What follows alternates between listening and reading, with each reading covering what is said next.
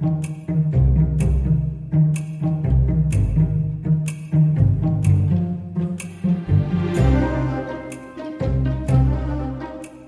willkommen bei Zeitnaht, dem Geschichtspodcast, in dem ich euch Menschen, Alltag, Emotionen vergangener Zeiten nahebringen möchte. Heute geht's nach Baden-Württemberg, nach Süddeutschland, in den Odenwald nach Schönau. Das ist eine kleine Stadt, äh, ziemlich in der Nähe von Heidelberg. Die Stadt hat sich entwickelt um ein Zisterzienserkloster herum, das 1142 gegründet wurde. Ungefähr 400 Jahre später, im Jahr 1558, wurde das Kloster wieder aufgelöst, denn Schönau gehörte damals zur Kurpfalz und die Kurpfalz wurde im Zuge der Reformation protestantisch. Das heißt, da war dann Schluss mit den Klöstern. Von dem Zisterzienserkloster in Schönau ist heute nicht mehr allzu viel zu sehen. Einige Teile der Stadt sind auf den Grundmauern der Klostergebäude errichtet. Es gibt noch die sogenannte Hühnerfautei, wo damals wohl das Zinswesen abgewickelt wurde. Es gibt noch ein Tor und auch in der großen Stadtkirche finden sich noch Reste des alten Klosters. Aber alles, was heute noch zu sehen ist, wurde erst nach 1188 errichtet, also ungefähr 40 Jahre, gut 40 Jahre nach der Gründung des Klosters. Und 1188 ist das Jahr, um das es heute gehen soll. Zu diesem Zeitpunkt nämlich gab es im Kloster Schönau einen interessanten Zwischenfall. Damals lebte für eine Weile dort ein junger Novize, also ein Mönchsanwärter, der sich Josef nannte. Dieser junge Mann war vermutlich schon bei der Aufnahme ins Kloster krank und angeschlagen gewesen. Jedenfalls ist er zwei Jahre nach seiner Aufnahme gestorben, 1188. Als die Mönche, wie das so üblich ist, den Leichnam ihres jungen Glaubensbruders waschen wollten und ihn dafür ausgezogen haben, stellten sie fest, dass das gar kein junger Mann ist sondern eine junge Frau. Und diese junge Frau ist als Hildegund von Schönau in die Geschichte eingegangen und diese Geschichte, die will ich heute hier vorstellen.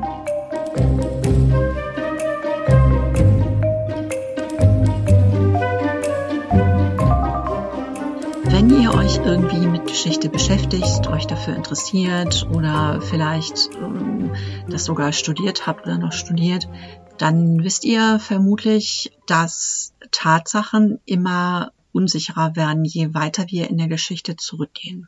Wer schon mal erlebt hat, wie unterschiedlich sich zwei Menschen an dasselbe Ereignis, dieselbe Situation erinnern, der kann sich gut vorstellen, dass das mit dem Erinnern und den tatsächlichen Fakten noch ein bisschen schwieriger wird, wenn es für ein Ereignis gar keine lebenden Augenzeugen mehr gibt. Und irgendwann gibt es dann auch keine Fotos mehr von Menschen oder äh, Situationen oder von Szenarien. Und irgendwann gibt es auch keine Bilder mehr, also nicht mal mehr einigermaßen realistische Malereien oder Zeichnungen. Und mit den Aufzeichnungen wird es auch immer schwieriger, je weiter man in der Historie zurückgeht.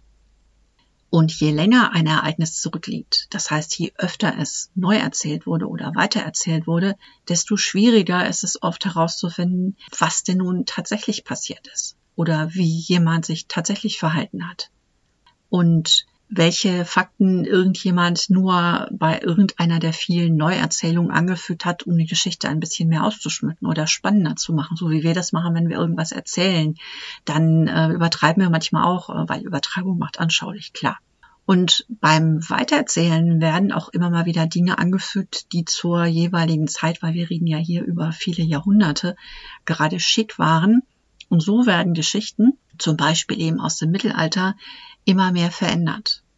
Das Mittelalter hatte da noch mal ganz spezielle Muster. Vor allen Dingen spielte die Religion damals eine wirklich kaum noch vorstellbare dominierende Rolle im täglichen Leben. Und viele Geschichten wurden einander angeglichen. Denn äh, für individuelle Schicksale interessierte man sich eigentlich erst sehr viel später. Im Hochmittelalter, und da sind wir so um 1200, war es die Gemeinschaft, die zählte. Also jeder sollte, musste ein Mitglied seiner, ein funktionierendes Mitglied seiner Gemeinschaft sein. Individuelle Schicksale, individuelle Lebensweisen, Gedanken Dafür interessierte man sich erst sehr viel später. Kann man übrigens auch sehr schön feststellen, weil erst im Spätmittelalter, in der beginnenden Neuzeit, gibt es so die ersten Aufzeichnungen, die im Wesentlichen als autobiografische Schriften gelten konnten. Also erst da wurde es zugelassen, dass sich bei einzelnen Personen so etwas wie ein Individualbewusstsein entwickelte. 1188, da wo wir jetzt sind, gab es das noch nicht so. Ähm, wir können trotzdem davon ausgehen, dass an dieser Geschichte einiges stimmt. Ich erkläre das gleich mal.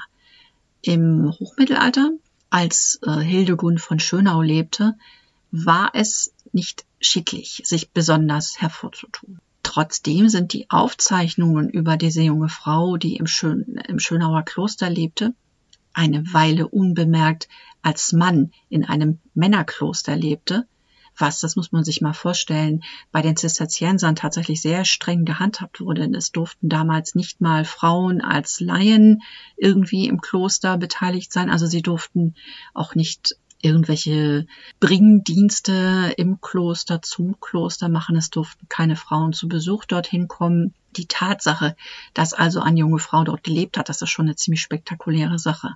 Sie erscheint aber tatsächlich, wenn auch in sehr wenigen sparsamen Worten, in den Aufzeichnungen des Klosters aus der damaligen Zeit. Und die früheste Aufzeichnung ihrer Geschichte erfolgte tatsächlich noch im Jahr ihres Todes, nämlich 1188. Ungefähr zwei Jahre zuvor, ich habe es eben schon mal kurz erwähnt, hatte sie, verkleidet als junger Mann und auch mit geschorenen Haaren, wie ich vermute, Aufnahme im Kloster gefunden, war aber vermutlich damals schon krank. Und als sich auch für sie abzeichnete, dass sie nicht mehr gesund werden würde, erzählte sie einem ihrer Mitbrüder, der sich um sie kümmerte und sie pflegte, ihre Lebensgeschichte alles davon, also alles, was sie so erlebt hatte in den Jahren zuvor, abgesehen von der Tatsache, dass sie gar kein Mann war, sondern eben eine Frau. Und dieser Augen- und Ohrenzeuge ihrer Geschichte hat das einem anderen Mönch erzählt, der Abt in einem anderen Zisterzienserkloster war. Ich könnte mir vorstellen, dass dieser einfache Mönch vielleicht nicht schreiben konnte, der Abt des anderen Klosters es aber vielleicht schon konnte. Und der hat diese Geschichte aufgeschrieben. Das war ein Abt namens Engelhard von Langheim. Für mittelalterliche Verhältnisse ist das eine schriftliche Aufzeichnung, die sehr nahe an dem tatsächlichen Ereignis ist, also zeitlich sehr nahe ist. Auch wenn nicht jede einzelne kleine detaillierte Besonderheit ihres Lebens als gesichert angesehen werden kann, so gibt es doch genug davon, dass davon auszugehen ist, dass es diese junge Frau tatsächlich gab, dass sie im Kloster Schönau als junger Mann gelebt hat, knapp zwei Jahre, und dass sich die Ereignisse so oder doch ziemlich genau so zugetragen haben. Das ist für mittelalterliche Verhältnisse schon ziemlich viel. Und nun kommen wir zu dem, was tatsächlich passiert ist und was berichtet wurde. Hildegund war noch ein Kind, als ihr Vater sie auf eine Pilgerreise ins Heilige Land mitnahm. Das war irgendwann in der zweiten Hälfte des zwölften Jahrhunderts und dass sie mit ihrem Vater zusammen eine solche Reise antrat, war gar nicht so ungewöhnlich. Auch wenn das Heilige Land, also die Stadt Jerusalem, von äh, Süddeutschland, wo sie herkam, ziemlich weit entfernt lag. Gepilgert wurde damals viel und häufig. Um Buße zu tun, um sich von Sünden zu befreien, um für einen geliebten Verstorbenen das Seelenheil zu bewirken und ähm, vermutlich manchmal auch aus Neugierde und Abenteuerlust, auch wenn das im Mittelalter, ich habe ja schon gesagt, mit dem Individualbewusstsein hatte man das nicht so und mit den persönlichen Wünschen auch nicht so. Also auch wenn das im Mittelalter keine angemessenen Begründungen für eine solche Riesenreise waren, in der jemand für Monate und manchmal sogar für Jahre Haus und Hof verlassen wollte. Hildegunds Eltern, so steht es in den Quellen, in die tatsächlich äh, aus verschiedenen Ecken zusammengetragen werden können. Hildegunds Eltern also lebten vermutlich in der Nähe von Neuss und waren recht wohlhabend. In der etwas neueren Zeit nimmt man an, dass es sich bei ihrem Vater, mit dem sie auf diese Pilgerreise ging, um Harpernus von Helpenstein handelte. Der war Burgherr auf Helpenstein, was heute zur Stadt Neuss gehört. Haper von Helpenstein stand im Dienst des sehr mächtigen Erzbischofs von Köln, einer der mächtigsten äh, Kirchenmänner überhaupt, und er besaß eine ganze Reihe von Gütern. Darunter auch Wehl, was ebenfalls zu Neuss gehört inzwischen und wo vermutlich seine Tochter Hildegund geboren wurde. Wahrscheinlich, weil auf Helpenstein selbst, dem Hauptsitz des Burgherrn, damals noch gebaut wurde. Sollte das tatsächlich stimmen, und Harper von Helperstein ist der Vater Hildegunds, dann müsste sie auch noch einen älteren Bruder gehabt haben, Wilhelm, der später der Nachfolger des Vaters wurde, aber von dem ist in ihrem Lebensbericht dann keine Rede mehr. Die Lebensdaten allerdings würden passen und die Tatsache, dass Harpers Mutter ebenfalls Hildegund hieß, also das wäre dann die Großmutter unserer Hildegund gewesen, bestätigt auch diese Theorie oder spricht zumindest dafür. Mit wem dieser Harper von Helpenstein verheiratet war, das wissen wir nicht. Aber abgesehen von diesem älteren Sohn und Erben gibt es noch zwei Töchter. Hildegund ist eine davon. Als die Mutter stirbt, gelobt der Vater, eine Pilgerreise anzutreten, wenn diese Tochter, wenn Hildegund, am Leben bleibt. Vater und Tochter brechen vermutlich Ende 1183 in Richtung Jerusalem auf. Die Tochter muss zu der Zeit ungefähr 13 gewesen sein. Und um sie auf dieser sehr langen und stellenweise auch sehr gefährlichen Reise besser schützen zu können, befiehlt Harper von Helpenstein seiner Dienerschaft, das Mädchen wie einen Jungen zu kleiden und äh, für die Dauer der Reise gibt er ihr den Namen Josef. Nun unterscheidet sich die Kleidung von Männern und Frauen, die auf dem Weg nach Jerusalem waren, bei weitem nicht so sehr voneinander wie die gewöhnliche Alltagskleidung zur damaligen Zeit. Pilgerreisende trugen damals so eine Art Uniform, die vor allen Dingen praktisch ausgerichtet war. Einen weiten Umhang, einen sehr langen Umhang, mit dem man sich zur Not eben auch zudecken kann, einen Hut zum Schutz gegen Sonne und Wind und Regen, das ist ein ziemlich breitkrempiger Hut, einen Pilgerstab als Gehhilfe, wenn das Gelände mal etwas unpraktisch und unbequem äh, wird. Und äh, Kleidung ist einfach auf Reisen ein ganz wichtiger Faktor. Sie muss praktisch sein und für alle möglichen Witterungsverhältnisse geeignet sein. Also Schnee, Regen, Wind, Sonne, Sturm, muss für alles passen und muss den Reisenden schützen. Da Hildegund und ihr Vater keine einfachen Leute sind, sondern von höherem Stand, nehmen sie als Begleitung einen Diener mit. Man ist also verhältnismäßig luxuriös unterwegs. Der übliche Weg von Pilgerreisenden, die aus dem heutigen Deutschland kommend nach äh, Jerusalem wollten, führte damals über die Alpen nach Venedig. Von dort ging es dann per Schiff ins Heilige Land. Die Route führte an der griechischen Küste entlang und dann über Kreta, Rhodos und Zypern bis nach Jaffa und Rama. Und dann erreichten die Pilgerreisenden endlich Jerusalem, die heilige Stadt, damals noch der Mittelpunkt der Welt. Das sieht man sehr schön auf mittelalterlichen Karten, die ja noch nicht nach der realen Welt ausgerichtet waren, sondern es waren Karten, in denen eigentlich eine Idee aufgezeichnet wurde. Und in dieser Idee äh, war immer Jerusalem in der Mitte abgebildet und der Rest der Welt, so wie man sich das damals vorstellte. Wie lange sie damals unterwegs waren, Hildegund und ihr Vater, das lässt sich nicht genau sagen, auch wenn es verschiedene Reiseberichte auch aus der damaligen Zeit gibt. Und man, natürlich kann man schließen, wie schnell oder wie langsam man Jerusalem von irgendeinem beliebigen Ort im Süden äh, unseres heutigen Deutschlands erreichen konnte. Aber Tatsächlich war in der Wirklichkeit äh, das Vorwärtskommen auf dieser Pilgerroute von ganz vielen Zufällen und Faktoren abhängig. Grundsätzlich lässt sich davon ausgehen, dass es übers Wasser wesentlich schneller ging als über den Landweg. Und auch wenn eine Schiffspassage relativ teuer war, bat man wiederum die vielen Übernachtungen, die man auf dem Landweg bezahlen musste. Und äh, der längere Landweg verbrauchte natürlich auch wesentlich mehr Proviant, was auch wieder Kosten verursachte. Also Seeweg ging schneller und war, auch wenn es teurer war, im Grunde günstiger. Aber auch der Seeweg äh, konnte Überraschungen mit sich bringen. Vor allem in den Hafenstädten konnte man durchaus mal eine Weile hängen bleiben. Und wenn es dumm lief, dann umfasst eine Weile auch nicht nur Wochen, sondern sogar Monate. Entweder weil das Wetter unpassend war, so dass ein Schiff nicht ablegen konnte, also entweder kein Wind oder zu viel Wind, oder weil irgendwo unterwegs ein kleinerer oder größerer Krieg ausgebrochen war und die Reise viel zu gefährlich gewesen wäre. Dann musste man einfach warten in der jeweiligen Hafenstadt, bis neue Nachrichten eintrafen und der Weg wieder freigegeben wurde. Das konnte unter Umständen dauern. Auf der Reise, die Hildegund, ihr Vater und der Diener absolvierten, gab es wohl keine besonderen Vorkommnisse, es werden jedenfalls keine berichtet. Sie erreichten Jerusalem vermutlich ohne größere Schwierigkeiten, und wie lange sie sich dann dort aufhielten, ist auch nicht überliefert. Also wissen wir nicht genau, wann sie den Rückweg antraten. In der Regel reiste man zurück von Jerusalem aus nach Richtung Norden, also in Richtung Norden an die Küste nach Tyros. Dort legten die Schiffe nach Europa ab. Heute ist Tyros eine Hafenstadt im Libanon. In Tyros wiederum kam es in diesem Fall zu einem Ereignis, das Hildegunds Leben nachhaltig beeinflusste. Hildegunds Vater nämlich wurde krank und starb. Es wird nicht beschrieben, woran er starb, aber das ist vielleicht für Laien auch gar nicht so genau festzustellen damals.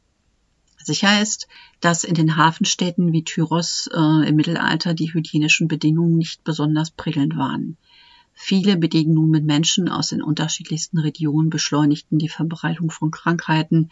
Seuchen waren keine Seltenheit und Todesfälle genauso wenig. Was immer der Grund für seinen Tod gewesen sein mag, auch ein Unfall kann möglich gewesen sein, denn Hildegund hat sich nicht angesteckt, obwohl sie ja mit ihrem Vater zusammen unterwegs war. Und ihr Vater hatte noch Gelegenheit, dem mitreisenden Diener die Anweisung zu geben, sich nach seinem Tod um das Kind zu kümmern. Das allerdings klappte nicht. Als der Tag für die Abreise gekommen war, machte der Diener sich ohne das Mädchen auf den Rückweg. Das heißt, er ließ sie verschlafen, so ist es aufgeschrieben, und nahm das Reisegeld mit. Für Hildegund war das eine absolute Katastrophe. Ihre Kindheit hatte sie offenbar in relativem Wohlstand verbracht, und auf der Reise war sie von ihrem Vater und einem Diener umsorgt worden. Jetzt war sie allein und mittellos in einem fremden Land, Wir können davon ausgehen, dass sie die Sprache nicht verstand, sie hatte kein Geld, sie war noch sehr jung, inzwischen vielleicht 14, und war angewiesen auf das Wohlwollen fremder Menschen. Was dann weiter passierte, kann man versuchen, durch Spekulation, Vermutungen und Wahrscheinlichkeiten zu konstruieren. Sie hatte kein Geld, sie hatte keine Sprachkenntnisse, sie war auf andere angewiesen, daher ist anzunehmen, dass sie sich äh, an der Peripherie der Pilgerrouten, also am Rande der großen Pilgerstraßen aufhält. Da ist für sie die Chance am größten, Menschen zu treffen, mit denen sie sich verständigen kann und denen sie sich vielleicht sogar anschließen kann, um nach Hause zurückzukommen. Kaum jemand machte so eine Pilgerreise alleine. Die meisten Pilger reisen in Gruppen. Meistens sortiert nach Frauen und Männern, manchmal auch in gemischten Gruppen, aber einfach aus Sicherheitsgründen, aus organisatorischen Gründen, fast immer in Gruppen.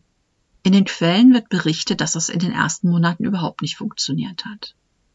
Sie erzählt zwar deutschsprachigen Pilgern, denen sie auf dieser Reisestrecke begegnet, ihre Geschichte, und man bemitleidet sie wohl auch, aber sie erreicht nicht, dass irgendjemand sagt, komm mit, ich bezahle dir die Überfahrt, begleite uns einfach. Also bleibt Hildegund, dem noch sehr jungen Mädchen, nichts anderes übrig, als in der Stadt zu bleiben und alles Notwendige, was sie zum Leben braucht, sich zu erbetteln, vielleicht auch zu erstehlen. Insgesamt verbringt sie wohl über ein Jahr in Tyros, versucht immer wieder, sich einer Pilgergruppe anzuschließen, mittellos wie sie war, vermutlich inzwischen auch schon ziemlich abgerissen. Erst nach diesem einen Jahr trifft sie einen Adligen, der in den Quellen nicht mit Namen genannt wird, der sie aber mitnimmt übers Meer. Das bedeutet allerdings noch nicht, dass sie bis nach Hause kommt. Es deutet alles darauf hin, dass dieser Mann sie bis nach Italien mitgenommen hat. Sie ist übrigens immer noch als Junge verkleidet und immer noch unter dem Namen Josef unterwegs. Wir sind inzwischen im Jahr 1185 und Hildegund alias Josef ist jetzt ungefähr 15 Jahre alt. Auch in Italien strandet sie erstmal und muss sich aufs Betteln verlegen. In Italien bleibt sie lange genug, um lesen und schreiben zu lernen und auch Italienisch. Das wird später in ihrem Leben noch eine Rolle spielen, als sie einen gefährlichen Auftrag übernimmt, den sie sonst wahrscheinlich nicht bekommen hätte. Wirklich bemerkenswert ist ihre Fähigkeit zu überleben. Jeder und jede Pilgerreisende musste damals vor allem über eine überdurchschnittlich gute Konstitution verfügen. Er musste bereit sein, extreme Klimaschwankungen auszuhalten und auch mal Hunger und Durst und auf ein bequemes Bett musste er auch verzichten können. Gesundheitlich mussten alle Arten von Krankheiten und Ungeziefer ertragen werden und Dieben, Mördern und auf dem Meer den Piraten musste man auch irgendwie entgehen können. Umso bemerkenswerter sind, wie ich finde, diese Eigenschaften bei einem Kind oder einer Heranwachsenden. Durch Herkunft und Erziehung war Hildegund überhaupt nicht darauf vorbereitet, irgendwo allein in der Fremde zu leben. Wir erinnern uns, am Anfang, inzwischen vor mehr als zwei Jahren, war sie in Begleitung eines Dieners und in der Begleitung ihres Vaters unterwegs gewesen. Sich ihren Lebensunterhalt mit Arbeit oder mit Betteln zu verdienen, war für sie überhaupt keine Selbstverständlichkeit. Aber es gelang ihr nicht nur, über einen längeren Zeitraum hinweg Nahrung und eine Unterkunft zu beschaffen, sondern auch irgendwie die Mittel und die Wege zu finden, nach Hause zurückzukommen. Vielleicht hat es wirklich geholfen, dass sie sich noch immer als Junge ausgab und immer noch den Namen Josef führte. Und unter diesem Namen traf sie schließlich wieder zu Hause ein. Zu Hause bedeutet in dem Fall im heutigen Deutschland, genau genommen in Süddeutschland. Wann genau das war, darüber geben die Quellen keine exakten Auskünfte. Fakt ist aber, dass die Kenntnisse und Fähigkeiten, die sie auf ihrer Pilgerfahrt erworben hatte, die ja nun sehr ungewöhnlich lange gedauert hatte und die vollkommen anders verlaufen ist, als sie sich das vermutlich je vorgestellt hätte, dass also diese Fähigkeiten ihr noch sehr nützlich sein konnten. Wohin sie genau nach ihrer Rückkehr gingen, ist nicht bekannt. Aber es ist bekannt, dass sie Kontakt hatte zu kirchlichen Einrichtungen. Denn sie wurde hineingezogen in die Auseinandersetzung zwischen Papst Lucius III. und Kaiser Friedrich I., das ist der Kaiser Barbarossa.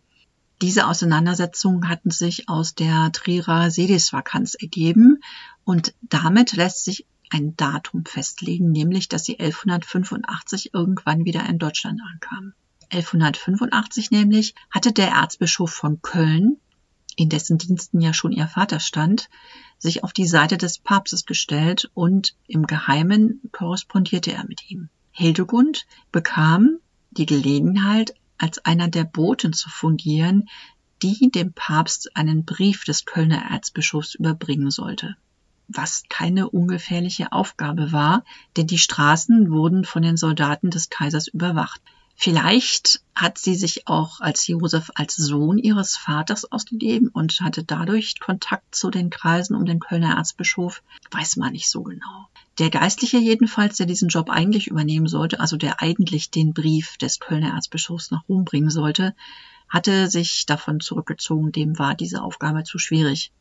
Aber er bot Hildegund Geld an und vermutlich auch noch irgendwelche anderen Vergünstigungen, vielleicht Landbesitz oder irgendwas, wenn sie diesen Brief in ihrem Pilgerstab versteckte und wieder über die Alpen zurück nach Italien ging, nach Verona genau genommen, wo sich der Papst zu jener Zeit aufhielt.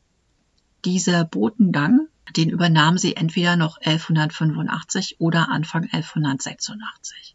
Aber egal, ob bei diesem Kontakt die Tatsache, dass schon ihr Vater eine Verbindung zum Kölner Erzbischof gehabt hat, eine Rolle spielte, ganz sicher wandte man sich auch an sie, weil sie in den Jahren zuvor, die sie in Italien verbracht hat, einige wichtige Kenntnisse und Fähigkeiten erworben hatte. Dazu gehörte es, dass sie die italienische Sprache beherrschte, aber auch, dass sie das Land kannte und schon mal bereist hatte. Und vermutlich waren genauso wichtig auch ihre ungewöhnliche Selbstständigkeit und ihre Fähigkeit, sich in fremder Umgebung zurechtzufinden und auch mit ungewöhnlichen Situationen fertig zu werden und zu überleben. Was nicht vergessen werden darf, Hildegund war zu der Zeit vermutlich 15 oder 16 Jahre alt. Sie trat also die Reise nach Verona an, und das ist so die einzige Stelle, an der sich die Berichte über ihr Leben mit den typischen Elementen einer heiligen Legende vermischen, wie es sie im Mittelalter öfter mal gegeben hat. Das Ganze wird an der Stelle ein bisschen märchenhaft. Hildegund war nämlich noch nicht mal über die Alpen gekommen, als man sie des Diebstahls verdächtigte. Und erst ein Gottesgericht konnte ihre Unschuld beweisen. Da gibt's da noch eine Engelserscheinung und so weiter und so weiter. Jedenfalls wurde sie gerettet und ja, durch Gottes Hilfe und durch diese Engelserscheinung. Sie konnte also ihre Aufgabe erfüllen und kehrte danach nach Deutschland zurück. Da muss es ihr schon nicht mehr so gut gegangen sein. Jedenfalls ging sie nach Speyer zu einer Verwandten, die dort als Bedine lebte. Bedinen waren damals äh, weibliche Angehörige eines Laienordens, die ein frommes und sehr zurückgezogenes Leben in Armut, also ohne persönlichen Besitz führten, die aber keinem der großen Orden angehörten. Diese Frau wird in den Quellen als Mechthildes bezeichnet und die setzte sich dafür ein, dass Hildegund im Kloster Schönau Aufnahme fand. Also sie kannte irgendjemanden dort und dem gab sie Hildegund mit. Allerdings eben nicht als junge Frau Hildegund, sondern als junger Mann Josef kam sie im Kloster Schönau an. Zunächst wurde sie dort für ein übliches Probejahr aufgenommen, aber es wurde bald klar, dass sie nicht mehr gesund werden würde. Und so kam es, dass sie einem der Mönche von ihrem Leben erzählte, ihm aber nicht verriet, dass sie eigentlich eine Frau war. Das entdeckten die Mönche erst, nachdem Hildegund am 20. April 1188 gestorben war und sie den Leichnam waschen wollten. Ob sie im Kloster oder am Kloster beerdigt wurde, ist nicht überliefert. Auch das Grab wurde bisher nicht gefunden, auch wenn man in Schönau danach gesucht hat. Die Geschichte fand auf jeden Fall sehr schnell eine sehr weite Verbreitung. Dafür sorgten die Mönche selbst.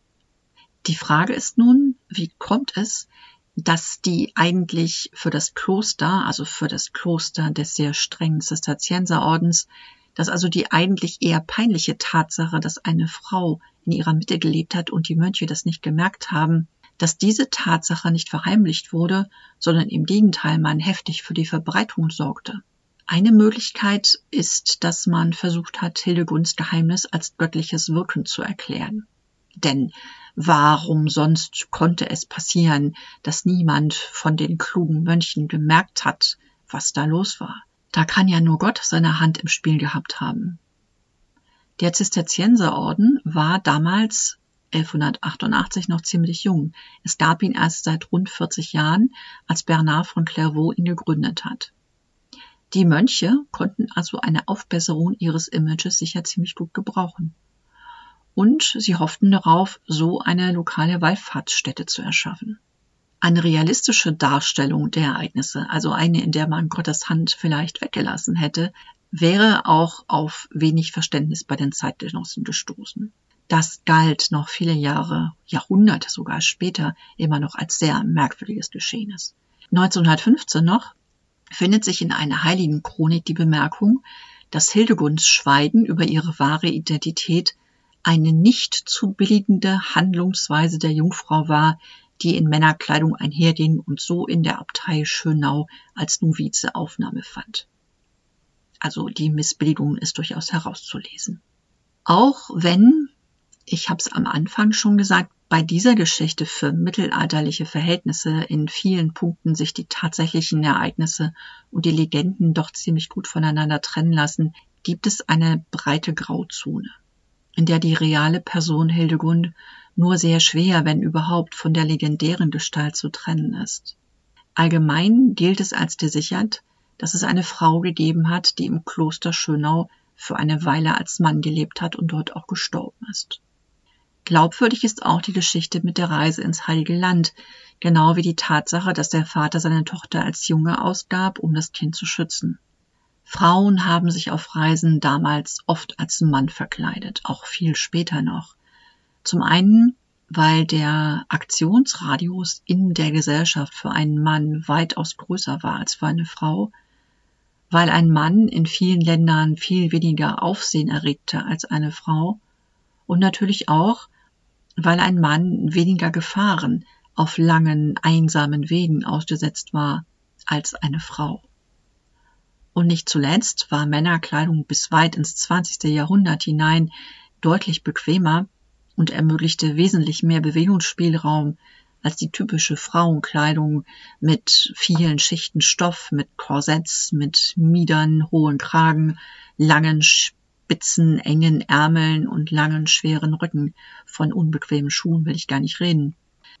Später, also nach ihrer Zeit im Heiligen Land auf der Pilgerreise, hat das Leben für Hildegund vermutlich mehr Möglichkeiten geboten, wenn sie die Männerkleidung gar nicht erst ablehnt. Vielleicht war das die einzige Möglichkeit überhaupt für sie ihre Existenz zu sichern. Dass sie später als Pilger verkleidet im Dienste des Kölner Erzbischofs unterwegs war, um Nachrichten zu überbringen, vermutlich weil sie sich Vorteile und Protektion versprach. Das war gar kein so seltener Fall. Es ist bekannt, dass Pilger oft mit Spionageaufträgen unterwegs waren.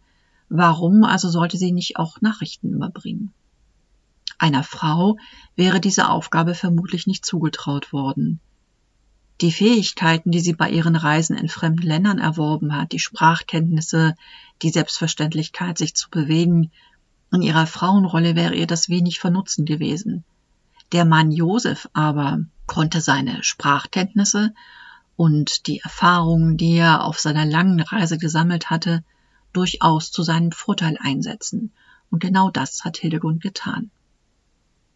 Sie war ungefähr 18 Jahre alt, als sie gestorben ist. Und auch wenn man nicht genau weiß, wo ihr Grab liegt, kennt man die Inschrift des Grabsteins. Die ist auf Lateinisch. In der Übersetzung heißt es ungefähr, jeder Mann würde sich wundern, was der Mensch hier getan hat, dessen Staub und Gebein dieses Grab birgt. Im Leben war sie scheinbar ein Mann, aber im Tod strahlt sie als Frau. Das Leben brachte die Täuschung hervor, der Tod widerlegte die Täuschung. Hildegundis hieß sie, im Buche der Weisheit ist sie verzeichnet, sie starb am 20. April 1188. Das war für heute die Geschichte der Hildegund von Schönau. Ich danke euch fürs Zuhören und wenn es euch gefallen hat, würde ich mich freuen, wenn ihr in 14 Tagen wieder reinhört bei einer neuen Folge von Zeitnaht. Bis dahin habt's fein.